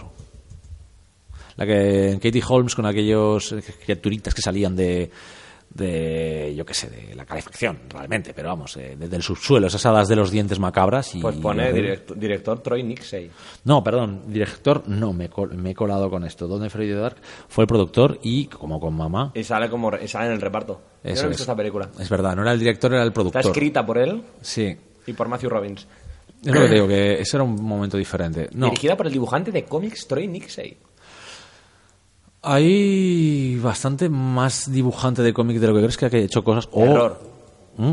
Terror. Sí, sí, esto es terror puro. Este es terror. Pero, eh, te recuerdo, volvemos a lo mismo. Es terror dado por el qué? Las hadas de los dientes. Una versión retorcida de las hadas de los dientes. Y volvemos al tema de la infancia, del laberinto del fauno y del orfanato. ¿eh? Ajá. El de los niños, el de enfrentarse a, a lo oscuro, a los miedos. También eso ocurría en El espinazo del diablo y todo esto. Quiero decir que también la gente, o sea, la infancia le, le- importa. Yo creo que es un tío muy cercano a la gente joven. ¿eh? O sea, no digo a la gente joven, a los adolescentes, sino a los niños, a su idea del, concepto de fantasía, que son los que están más cerca de, de verla como él, creo. que Es una de las razones por las que los tiene tan en cuenta en sus películas, sobre todo cuando hay gente que dijo aquello nunca ruedes con niños ni con animales, pues este se la sopla y lo hace perfectamente. O sea, algún día tengo ganas, y suena muy mal, de verle hacer un western. Pues se pega cinco años sin dirigir y lo primero que dirige es un blockbuster de Cayús. es verdad, ¿eh? De monstruos. De, de- de- pero es de verdad que es la película menos menos Guillermo del Toro que yo he visto y a la vez la, la más de las más Guillermo del Toro. Es un blockbuster genial porque es grande y porque es espectacular. Que tiene un montón de personajes planos. Desgraciadamente es una de esas cosas que tiene eh, lo que es un poco el- la historia a la hora de escribir. Y es que Guillermo del Toro tiene un puntito, si queremos decirlo, que no... ¿Cómo explicarlo? Los personajes, cuando quiere, los trata muy bien, pero en este caso no necesita personajes complejos. Sí que evolucionan, cambian y hay todo en los personajes, pero no necesita complicaciones. De hecho, no hay grandes traumas, hay un trauma otra vez infantil, que vuelve vez al mismo punto. Eh, Ringo Kikuchi, su personaje, tiene un trauma infantil porque de niña vio el ataque de los Kaiju a, a Tokio y fue una de las, eh, su familia fue una de las víctimas. Volvemos a lo mismo también el concepto de padre. Idris Elba, que hace de figura paterna no solo para su hija, que es Ringo Kikuchi, sino también para, para este personaje de Charlie Hunnam, que estaba un poco perdido después de perder lo único que tenía, que era a su hermano. Pacific Rim no es una película notable, no lo es, o sea, nunca va a serlo, es así de simple, pero el divertimento... Dentro de lo suyo, sí. Pero dentro de- del género de ciencia ficción, que es lo que es, fantástico, también. eh, Sí, pero acotando un poco a ese mundo de, de monstruos y máquinas. sí, y si Yo creo que sí que es brillante en, en, en, en su, en lo suyo. En lo que intenta hacer, sí. O sea, yo creo que sí que podemos darle ese puntito de, de valoración alta. Y sobre todo por el detalle de que eh, nos permitió ver a una especie de Mazinger Z dándose bofetajo a unos robots gigantes. Que si no te ibas a las películas japonesas de, de robots era imposible verlo. Y yo se lo agradezco mucho. La verdad que sí. Eh, que yo no la vi en el cine, que la vi aquí en Zaragoza con el preestreno con Cinemas Comics y Mil Comics que hicieron el, el, el preestreno conjunto Ajá. en Sala Aragonia, aquí en 3D. Desgraciadamente, a mí el 3D no me gusta porque... eh, Yo lo odio. Yo llevo gafas, ¿vale? Solo he visto en 3D, solo, ¿eh? He visto la peli esta de Avatar, a mí, que a mí no me gustó, ya lo sabe todo el mundo. A mí Avatar mm, no voy a decir que sea una maravilla de película, me gustó, ¿vale? Pero porque era un pedazo de salto de avance en la tecnología en 3D. Y es larguísima. como 3D es 3D, brutal, pero ahí se acaba. Eh, vi eh, Gravity de Cuarón, que me parece la mejor peli que he visto en 3D. Y vi, porque me invitó mi hermano, porque yo no quería, la verdad, eh, la de 300, El origen de un imperio, que es malísima. De- de Pero esa- sale que De es esa buena. película solo hay una cosa que se pueda destacar y esa Eva Green. Pero sale Eva Green, es un 5. E- Eva Green es un 6, punto. No, cuando la sale Eva Green en- aunque la peli sea un horror, es un 6, punto. Jo, pues si es buena, ¿eh? Como si, si es buena como la de Singles esta. No, la de Dream- Soñadores, ¿no? Algo así. Eh, Dreamers, con la de Bertolucci. La de Singles era la de la época de, de, de Pearl Jam y toda esta peña. Sí. Que, que, que encima hace una canción Pearl Jam para esa peli. La de State of Love and Trust. Sí. Bueno, a ver, eh, como ya nos hemos ido como siempre otra vez, esto, eh, si no nos habéis visto alguna vez en el canal, nos dispersamos mucho, pues imaginaos si nos dejáis más de 20 minutos. ¡Guau! Esto va a ser. uf, esto va a ser. Después de Pacific Rim, que. mm, Que eh, hay que decir que Pacific Rim tiene una cosa que también me encanta, y es que vuelve otra vez a contar con Ron Perlman. Vaya. Qué, qué extraño, después de Hellboy 1, Hellboy 2, vuelve a contar con Ron Perlman otra vez. Inesperado, ¿eh? Nadie, nadie, nadie, nadie se esperaba eso. Y con Santiago Segura, que también sale. Sí, tío. O sea, llega un momento... Había gente, había gente en el Eh, cine. Recordemos que Santiago Segura también sale en Blade 2, Sí. que es el vampiro que persigue al principio y al final, y que también sale en Hellboy, que es el del metro que da leches al pobre Hellboy. Pero a ti no te hace gracia cuando estás en el cine. Hay, joder, no todo el mundo tiene que ser como nosotros, hay público general, no es tanto el día con las pelis de arriba para abajo y tal. Eh, me encanta en el cine encontrarme gente que de repente, ah, sale Santiago Segura, ah, está Torrente en una peli de acción aquí. Sí, Esa frase... Y, y, y claro, tú te quedas en plan de, joder, pero claro, que cómo no va a estar, ¿sabes? Que, que-. Pero es que, claro, tú lo asumes como que lo tienes asumido porque siempre película de Guillermo del Toro y va a salir. Pero ese detalle de, esto rete, después de tantos años, yo creo que soy segura y me tiene, le tiene que chirriar un poco ya el, es torrente, ¿no? Pues que no hubiera hecho seis películas de Torrente, ¿qué quiere que te diga? Hay, hay gente que necesita dinero, tío. Claro, es que es lo que hay. Se necesita dinero para vivir. Bueno, luego se pone a crear y dirigir el piloto de la serie de Strain, que por cierto vi el piloto. El, eh, el libro es del 2009, el primero de la trilogía de que, libros. pues que pronto lo adapta, porque pasan cinco años. Ujú. De hecho, fue una trilogía se, se, Se como a se sacó muy rápida porque la escribió junto con otro autor también de terror y ciencia ficción, como Ajá. Chuck Hogan. Que a Hogan también es, hay que agradecerle alguna cosa bastante más interesante, aparte de The Strain. The Strain se adaptó a de televisión, hizo el piloto. Serie que, desgraciadamente, me parece mm, mejor los libros que la A serie. mí, no me, a mí no me gustó el piloto, ¿eh? Ya sabes que... mm, Yo la serie eh, a mí eh, esta cosa no... la empecé y no la seguí porque me parecía que el ritmo no... Después del piloto era interesante, pero después el, el ritmo se, se fue a la mierda. Estamos en la edad de oro de las series y es muy difícil que si no te atrapa una en el piloto sigas. Es muy difícil porque hay tantas cosas que te llaman la atención en el mercado. A mí es que me mata eso mucho lo que la gente dice aquello de tienes que verte el ter- hasta el tercero y haces tú, hasta el tercero no tengo tiempo. Yo sigo la norma de... de mm, ay, que no me sale. El de Big Bang... De Sheldon Cooper. Si no te engancha el piloto, estás perdiendo el tiempo. Bueno, tampoco, yo tampoco soy tan drástico, pero sí que tengo que decir que cuando hay muchas, mm, no aguanto hasta un tercer un cuarto capítulo porque es exagerado, eso es muy, muy exagerado. Ahora bien, si yo, yo a mí me gusta el piloto y luego la serie veo la temporada entera y me parece un chusco, ya no la sigo. Sí, volvemos a lo mismo. Claro, o eso sea, es esto. yo he dejado muchas series en la primera temporada. es que no podemos... eh, No se puede abarcar todo. A ver, es que no puedes tirar. quiero O decir, Dios nos da más tiempo. ¿O No, que entonces tendríamos que trabajar más, no jodas. Seguro, es verdad, ¿eh? Bueno, nos vamos a una película que para mí está infravalorada, que es La Cumbre Escarlata, eh, año 2015. Bueno, nos hemos dejado alto la colaboración en el guion del Hobbit. Porque era un proyecto de dos películas de Guillermo del Toro Sí. y se convirtió en tres de Peter Jackson. Pero Ah, acá, que era para coger al gordo neozelandés y darle una paliza. Porque ya no es que las extendidas sean para matarlo, es que ya las normales. Ya las normales eran para estrangularlo. Yo tengo que confesarlo, la tercera la vi.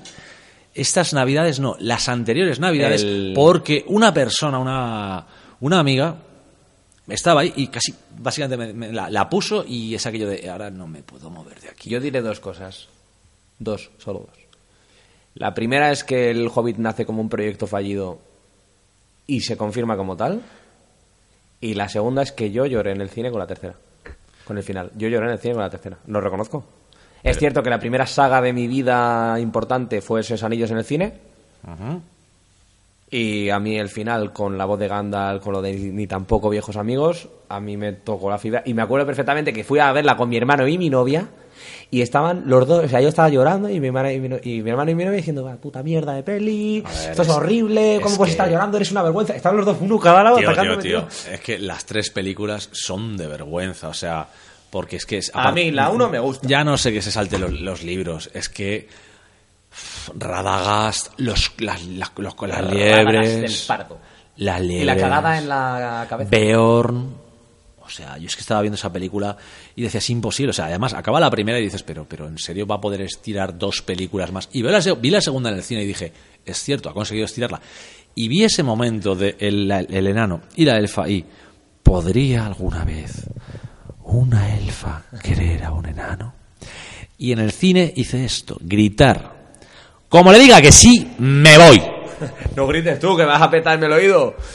tenido que hacerlo. Es que yo lo grité en medio del cine. Yo O sea, creo que todos los amantes de, de, de Tolkien y de, y de incluso del Señor de los Anillos solo en el cine, nos quedamos con la misma sensación cuando terminamos el Hobbit y es ¿cómo se puede hacer tan bien y se puede hacer tan mal? Sí, desgraciadamente yo creo que hemos tenido ese, ese punto todos de. y diré de más, con Del Toro habría sido jodidamente distinto. Yo creo que habría sido mucho mejor.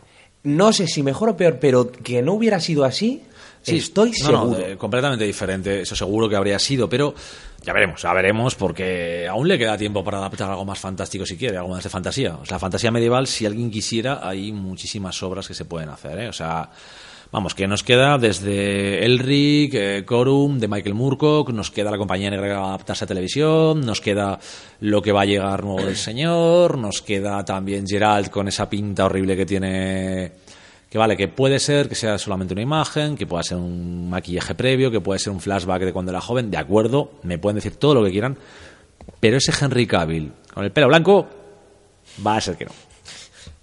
Bueno, vamos ahora ya con, con la cumbre. Eh, Vamos con la cumbre escarlata, que es, es yo creo para que mí está muy infravalorada, de verdad.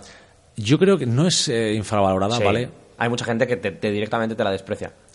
Pues a mí me parece una película notable, Pero muy notable. porque primero ya es el ambiente en el que decide hacer eh, aquello que le gusta es fantasía pura y dura de hecho es, es fantasiosa toda la historia es fantasiosa hasta la casa donde están es una fantasía pura Pff, es brutal Tiene unos diseños de producción esta película que son sobrenaturales, tío. Es- es- no no es, realmente acojonante La casa co- sangra. cómo lo puede La hacer casa sangra, esa casa sangra. sí sí y es, es, es- es brutal o sea y el momento más, ah, más realmente puro de todo es que hay fantasmas pero los fantasmas no son la historia la historia es una relación De amor. eh, de amor una relación Quizá por eso me gusta tanto, ¿eh?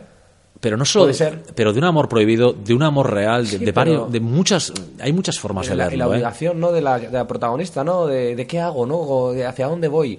Eh, ya no sé si los fantasmas son los suyos o los que hay alrededor. Es que el problema es ese, llega un momento en el que no sabes si los fantasmas son eh, el fantasma que puede tener allí en la casa de la familia o es un fantasma creado O los lleva internos. eh, suyo. O sea, es, es lo bueno de esa dualidad que tiene la, la película, es puedes entenderla por donde quieras. Eso me parece genial. luego. Y la verdad es que es que ahí Guillermo por fin demostró que su estilo ya estaba plenamente creado, tú sabes perfectamente sus movimientos de cámara, sabes cómo lo hace, ya sabes que va a arriesgar, sobre todo eh, a la hora de, de describir el ambiente, porque el ambiente es un personaje más de sus películas, o sea, ahí ya lo sabes. A mí me encanta el reparto también. O sea, Jessica Chastain es una actriz como la copa de un pino. Nuestro querido Loki es un Tom actorazo. Hiddleston es, está genial. Wasikowska trabaja genial. Jessica Chastain, además, es, es una... Ah, es que el reparto me encanta. Bueno, y sale. Sale Charlie Hunnam. Otra vez volvemos a lo. Me gustaría una película protagonizada por Ron Perlman, Ja- Charlie Hunnam, eh, Norman Reedus, Hideo Kojima también, con, eh, con un papel ahí de. Y que llame a Federico Lupi. Torrente también. Sí, Federico Lupi. Se mete ahí un Federico Lupi y ya nos hace aquí un- Todo, un, todo. pleno, todo, todos, todo. todos junticos. Todos juntos ahí. Todos. Se nos vuela, el, nos vuela el cerebro con esas cosas. ¿eh? Y Se- Noriega también. Noriega, por ver a Noriega. Pues por ver que vuelva, ¿no? Pa, pa- pa- pa ahí. A ver que no- si está Noriega- gordo o si Noriega- está delgadito. Noriega sigue delgado, pero tiene, sabes que Noriega tuvo un hasta una pequeña un momento de carrera en Italia, ¿eh? ¿Ah, sí? O sea, sí, tuvo una serie de películas en Italia. O sea, Noriega no, no es que lo haya dejado, sino que yo creo que llegó un momento en el que ya no quería ser el guapo. Pues macho, eh, trabajaba muy bien, ¿eh? También es verdad que te- tenía la suerte de que a Menabar le daba unos guiones que ya quisiera, que ya quisiera cualquier actor. Sí, la verdad es que Buah. tenía suerte ¿eh? en todo eso. Bueno, Bueno, una locura, una locura. Pues la, la Cumbre Escarlata ya es el, el principio del mundo de completo de Guillermo del Toro, con todo ese arte, todo ese ambiente que es parte de las películas, en el que ya empieza a poder expresar las dualidades con pequeños gestos, de hecho, sin palabras muchas veces ni, ni- y sin textos.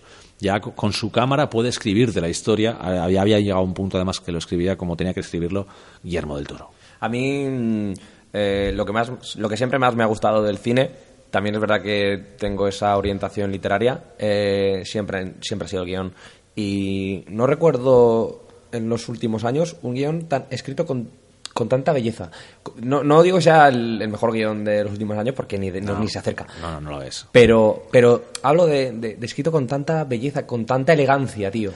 Eso, a ver, eh, cuando hablamos de guion muchas veces, a ver, podemos confundir a la gente porque no solo hablamos del texto eh, de y de la historia, hablamos de que un guion, cuando un director coge un guion, ¿vale? Un guion literario, lo convierte en imagen a base de Claro. un guion técnico. Ese guion técnico que es, es, es lo que debería dominar todo director, convertir la historia en suya para expresarla, Del Toro lo hace perfectamente. Y estamos hablando de que también es guionista, o sea, sabe que cuando escribe tiene que buscarse a sí mismo en la cabeza, tiene que tener esas imágenes. Y Del Toro consigue ya hacerlo perfectamente. El escribir y el- el- yo creo que en su cabeza, es decir, ya hemos dicho que tiene memoria fotográfica, ya tiene que tener plano, plano, plano, plano. Desde luego. Y debe tenerlo todo pensado ahí. A mí me parece una película que es verdad que es irregular, es imperfecta, pero me resulta, eh, cuando hablo con la gente, me resulta que está infravalorada. Se la desprecia con demasiada... eh, igual que se ensalza a veces Pacific Rim demasiado, porque igual no es para tanto, No. la Cumbre Escarlata se la... Se, la, le, se le baja un nivel que yo creo que no debería Yo bajarse. creo que el problema Creo es- que es notable, como tú has dicho. Yo creo que la gente tiene un problema y es que espera una película de fantasmas. También una película que- de casas encantadas, muy Hammer. Y también es verdad que, que Del Toro se ha ganado ahora un nombre de leyenda que igual le exiges demasiado, pero no, no debería exigírsele tanto. A ver, yo, yo lo que digo es eso. Yo creo que el, el problema que tenemos con la Cumbre Escarlata, la mayor parte, es que a nosotros nos gusta porque vemos muchas cosas que hay mucha gente que no ve. La gente espera una, una historia de fantasmas, algo un poquito más eh, animado, más movida. Y realmente no se fijan en que la belleza de la película no radica en que haya fantasmas, sino en esas relaciones personales y en toda esa dirección artística. A ver, te está enseñando un mundo diferente dentro de lo que era tu mundo. Sí, es el pasado, ¿vale? Es nuestro pasado te lo enseña, qué bonito, pero luego te traslada a su mundo, a otro mundo. Es que son dos mundos diferentes, el real y la cumbre, o sea, esa, gran casa, cuando toda la montaña se vuelve roja y todo esto, quiero decir, son imágenes que se quedan. Pero a, eh, a lo que voy es, no se le debería exigir lo mismo, y esto es pura opinión, ¿eh? pero no se debería exigir lo mismo a, mm, Guillermo el Toro que a Tarantino. Eh, Tarantino desde el minuto uno fue una leyenda. O sea, Tarantino entra por la puerta grande del Olimpo del cine desde el minuto uno. Y an- antes que los, eh, probablemente muchos de los adoradores de Tarantino me van a matar, recordemos que eh, Reservoir Dogs es también un refrito de muchas pelis de Hong Kong que le Como encantaban. la mitad de cosas que pone. Sí, la gracia de Tarantino es que es capaz de coger mundos separados. Que solo están en su diferentes, ca- que son de películas que ha visto solo él. Sí, sí, de un montón de gente y la jun- lo junta y entonces es cuando se ve todo. Sí. Y es, es cuando lo hace. Pero a Tarantino tú le, le debes exigir, como, como amante del cine, que siempre esté a la altura de lo que ha hecho toda su vida. Pero a, a Guillermo del Toro, a Guillermo del Toro no le puedes exigir nada. A Guillermo del Toro es un tío que ama el cine y que hace cine. pero no me o sea no es para mí no está a la altura de, de, de- de nombres eternos o sea de nombres que no le puedes exigir lo mismo o sea, no puedes pedir que la cumbre escarlata sea la película de- del milenio Ya, pero yo te digo que es ese momento que le veo yo a, a Guillermo del Toro, que, me encanta, a Guillermo del Toro, pero no le voy a pedir jamás, por ejemplo, que. Yo lo he dicho ya antes, que me gustaría que hiciera un. Suena muy mal, pero me gustaría que hiciera un western. No le voy a pedir jamás, por ejemplo, a Guillermo del Toro que me haga una peli de Tarantino.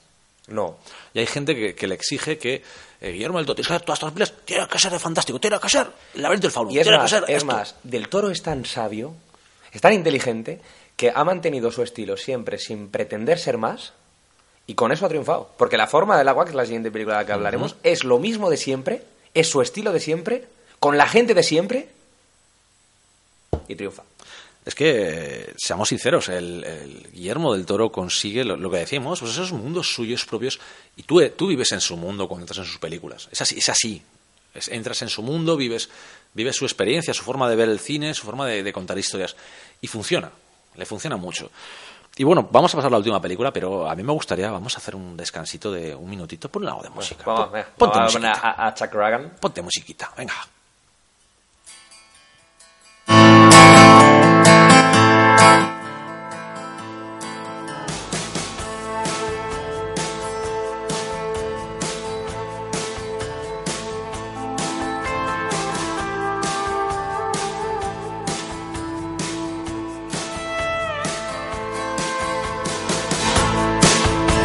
Backwaters beyond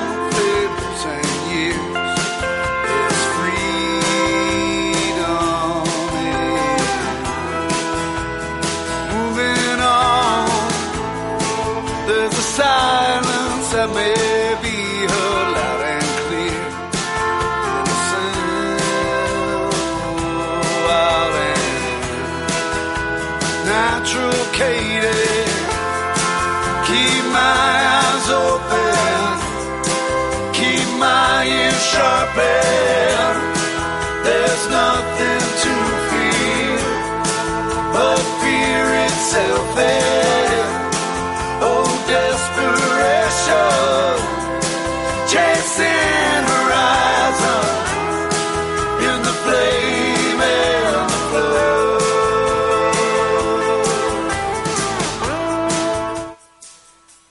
Esta, esta canción es de un videojuego, tío. Un videojuego indie. Pero a ver, a- yo siempre lo he dicho, eh, igual que hablo mucho de que el tema de los, la animación debería ser considerada más de lo que es, también los videojuegos tienen grandes historias que deberían tenerse en cuenta a la hora, ya no digo de, de premiar, porque a mí los premios no me interesan demasiado, sino a la hora de considerarse historias, porque son grandes historias que Pues se cuentan este, y se este, juegan. este tipo que se llama Chuck Ragan eh, hizo un disco solo para el videojuego The Flame in the Flood. Pues si le interesa, es un videojuego indie, vale 4 euros. ¿Está en Steam? Está en Steam, lo tienes también para Switch, para PlayStation, para consolas, está para todo. ¿De qué va? Cuéntanos un poquito. Juego, estás, ¿no? me no jodas. Oye, eh, chico. Es, es de sobrevivir. Eres una chica Boy Scout que va con un perrito y entonces eh, tienes que sobrevivir. Tienes que coger una barquita, entonces vas con la barquita y te vas parando en islitas. Y en esas islitas pues recoges todo. Y tienes que... Tienes abajo una barra que es como eh, eh, la salud, el agua y, y tienes que sobrevivir. Bueno, hay que decir que, bueno, eh, os avisamos que estamos ya cerrando. O sea, vamos con la última película, la última película de, de Guillermo del Toro. Sí, me- me- eh, de Troll Hunters os recomendaríamos que fuerais al canal de cinemascomics.com Sí, tenemos- porque de- hablamos ya de, de Troll Hunters bastante. La primera temporada nos gustó mucho. La segunda me E incluso parece... recomendamos mirar el vídeo de The Victorian Guy también, que hizo un vídeo, es un amigo nuestro, un, un chaval adorable, así que, que os recomendamos ese vídeo. Yo es que el eh, Trollhunters eh, pu- puedo decir con... No sé si decir con cierto orgullo, que es una serie que me tragué en nada, pero en nada. Y la verdad es que me gustó porque esa animación, me encanta la animación, veo todas las que puedo. De hecho, estoy tentado de ver Sira y las princesas del poder. No voy a mentir. Pero la verdad es que Trollhunters contenía algo muy importante, que es la imaginación, es la fantasía. Tenía una buena, una buena calidad técnica y lo más importante que le veo es que volvemos a lo mismo. Es un mundo de fantasía que se creó para desarrollar historias que funcionan. Voy a ir al canal, podéis ver el vídeo, no, no hace falta que, luego. que- que estemos dando la turra con una serie que tiene dos temporadas, que está finalizada. Creo yo que no van a continuarla. No. está más que bien cerrada y acabada. Desde luego. Eh, vamos ya con la película que triunfa Guillermo del Toro, La forma del agua, la última película del, del director eh, mexicano, antes de que estrene Pinocho, que hará Pinocho en, en live action. Eh, La gran pregunta es si Pinocho es una buena decisión. eh, para mí sí. Para mí sí, porque, mira, hay dos películas que yo quería que Guillermo del Toro dirigiera, y era, una era eh, La cosa del pantano, y, Oh. aunque ya lo ha hecho con La forma del agua. De verdad, ¿eh? La historia de amor que yo quería de... De, De amor. De amor, la historia, de amor. que querías tú tenías que yo quería. A, a mí ya realmente me la ha hecho en, en, la, en, en la forma del agua. Y la otra que quería era Pinocho.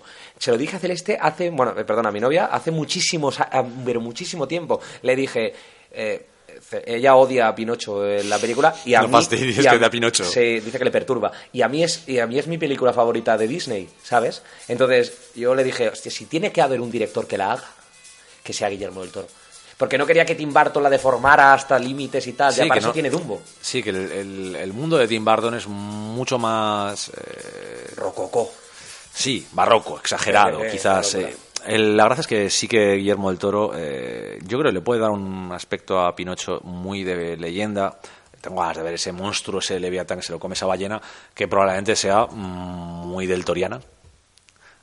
Eh, joder, del Toriana, que mal Del queda esa frase, ¿eh? Nani- Del Toriana. Naninoniana. Del Toriana.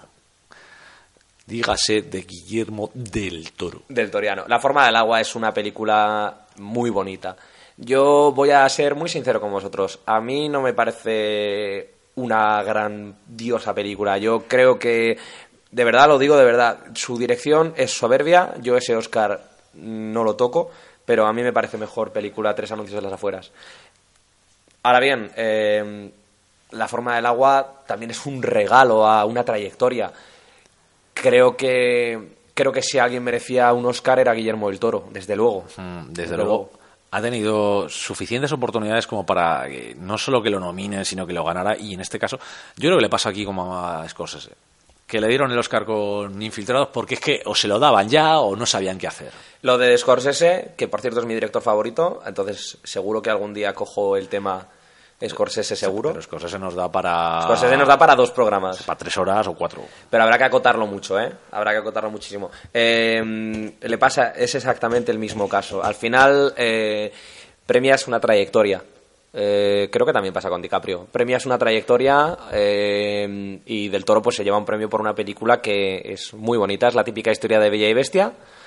Eh, en un mundo de espías, además. Eh, Eso es, eso es el- se tira por el, eh, se tira las- por la Guerra Fría. Una de las cosas más interesantes que tiene la película es que el, el punto en el que la sitúa, por El ejemplo, contexto. el contexto es el de una América en la que el sueño americano está más arraigado que nunca. Quieren eh, democracia, quieren coches grandes que lo demuestren. Michael Shannon es la demostración de el sueño americano en su máxima potencia, eh, lo más randiano que se puede ser, si te das Qué cuenta. actorazo. Michael Shannon es, es- Michael Shannon es, es, es brutal, eh. es una pasada cuando, cuando le tiene una buena película Shannon te puede hacer un, un destrozo que es de, de- de premio. O Aquí sea, hace un villano, un villano que, que ojalá hubiera sido Zoza así. A ver, no empecemos a meternos con lo que es ya otras cosas. No, no, que además este programa, ya lo dijimos, ya lo dije por Twitter, eh, que yo quería que fuera eh, aquello que no podemos hacer en la mazmorra, a lo que no podemos llegar. Sí, porque, a ver, la extensión es muy diferente. El concepto de este programa es el poder hablar de un tema muy, muy, muy concreto. Creo que no nos hemos ido. Por una vez en nuestra vida, no nos hemos di- dispersado cada dos por tres hablando de mil cosas. Las, las, las ramificaciones han sido comparaciones. Sí, han estado bien. O sea, oye, qui- quizás sepamos hasta hablar y todo. Nada de autocrítica, ¿eh? Está, está de puta madre. Seamos programa. la polla, esta es la hostia, El coño. mejor podcast que he visto nunca. Temblad todopoderosos. Hostias, eso ya es pasarse. Eso es pasarse mucho, tendrá todopoderosos. Que aún no- ellos ya tienen dos, que tienen todopoderosos. Aquí hay dragones, el cinemascopazo que tienen Sí, Juan sí. Gómez Jurado y gente- Arturo González. está a otro nivel. Y tienen ya un cuarto, que el, el Ser- Seriazas eh, XN es, también. O sea, eh, que eh. es que ya. eh, No, no, Arturo eh, y. el futuro es que las Arturo Juan ya las presenten cuatro. Dentro de poco, Juan Gómez Jurado estará vendiendo hasta aspiradoras. Lo que haga falta. El- la forma del agua. Em, Es el, el contexto que le da ese mundo de la Guerra Fría en la que los americanos tienen que ser. Se ve mucho el macarcismo. El americano tiene que ser muy americano, tiene que tener un coche grande, tiene que ver al futuro, tiene que esta- triunfar Tiene en que su trabajo. en su patria. Tiene que ser, tiene que ser la hostia. O sea, eso, eso es lo que estaba vendiendo Michael Shannon y ese personaje. Mm. Si te das cuenta, pero los personajes principales, que son? Son un gay por ejemplo, que, que está buscando el amor, está buscando algo en su vida y descubre en un momento dado que no tiene nada más que a una persona que está intentando salvar a lo único que le ha comprendido en su vida, que es, es ese, ese monstruo. Oye, esto es lo, que, lo bonito de grabar en casa. ¿Qué ha pasado? Ah, es el teléfono. Exactamente. Están Es- llamándonos desde, desde están- las oficinas de Guillermo del Toro. No, no creo, creo. Creo que nos van a estar echando la bronca algún vez. Nada, déjalo. Da igual. Vais a oír, ese es el timbre de mi teléfono. Ya que salte el buzón de voz, que dejen mensaje Vale, y que sea lo que Dios quiera, ya está. Vale, perdonad, ¿eh? Oye, una distorsión de estas ya dijimos que este era el piloto, que aquí van a pasar de todo y hemos tenido suerte que no haya aparecido el perro del vecino, el gato y el vecino directamente. O sea, desnudo, el vecino desnudo. no, no tengo vecinos desnudos, que yo sepa. Sí. A mí Guillermo del Toro, por, por acabar, ¿no? Por, por, por terminar, a mí Guillermo del Toro, eh, insisto en que la mejor definición para mí es fantasía, su forma del agua es a la perfección, recoge un mundo real, lo convierte en fantástico, eh, vuelve, a, vuelve a ser para mí una historia triste, eh, el personaje tiene una tara, en este caso es sordomuda, ¿no? Es, es muda, pero es una tara, si te das cuenta, que solo existe para todo el mundo menos para los que a, a los que importa, a los que quieren a esta chica porque su amiga de la compañía de la limpieza, eh, Richard Jenkins, ese papel de especie de figura paterna, pues todos ellos les da igual que sea muda. Pueden encanta- hablar y comunicarse con ella Y a mí me perfectamente. encanta que sea nadie.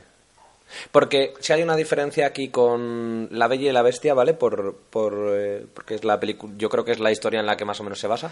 La diferencia es que, eh, sí, Bella podría ser una chica normal del pueblo y tal, pero era preciosa, el chico guapo del pueblo iba detrás de ella, su padre era fantástico, no tenía ninguna tara. eh, eh, Es- Bestia lo tuvo muy fácil, ¿eh? Para enamorarse. Lo hemos oído al principio de- de- del programa que hemos montado, es ese momento que lo ha dicho Guillermo de es político porque en el momento en el que Bella no es una princesa, ya, ya cambia algo, ya, hay claro. un- una afirmación política de algún tipo ahí. Y creo que eso acerca la historia de Bella y Bestia al verdadero público, al público real. No ser un cuento de princesa, es sucia esa peli, ¿eh? Es, es- a ver, es Hay sucia, mucha mugre, ¿eh? hay violencia, porque hay crueldad, porque realmente hay crueldad, ¿eh? O sea, no, no lo digo yo ni, ni lo dirá nadie, o sea, la película tiene crueldad. Sí, sí, sí, desde Tiene momentos muy crueles que a mí me, me, me impresionan realmente que los meta así, pero es verdad, es que hay momentos de crueldad pura y dura. Yo me quedo con la escena de sexual del, del baño, la de la del agua. Si me te- parece una barbaridad. Si te das cuenta- Técnicamente es difícil.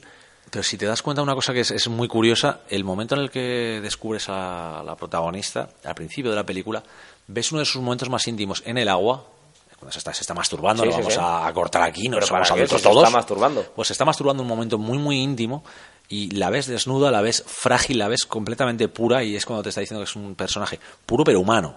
Claro. Porque no tiene. Es, es, es- es completamente normal.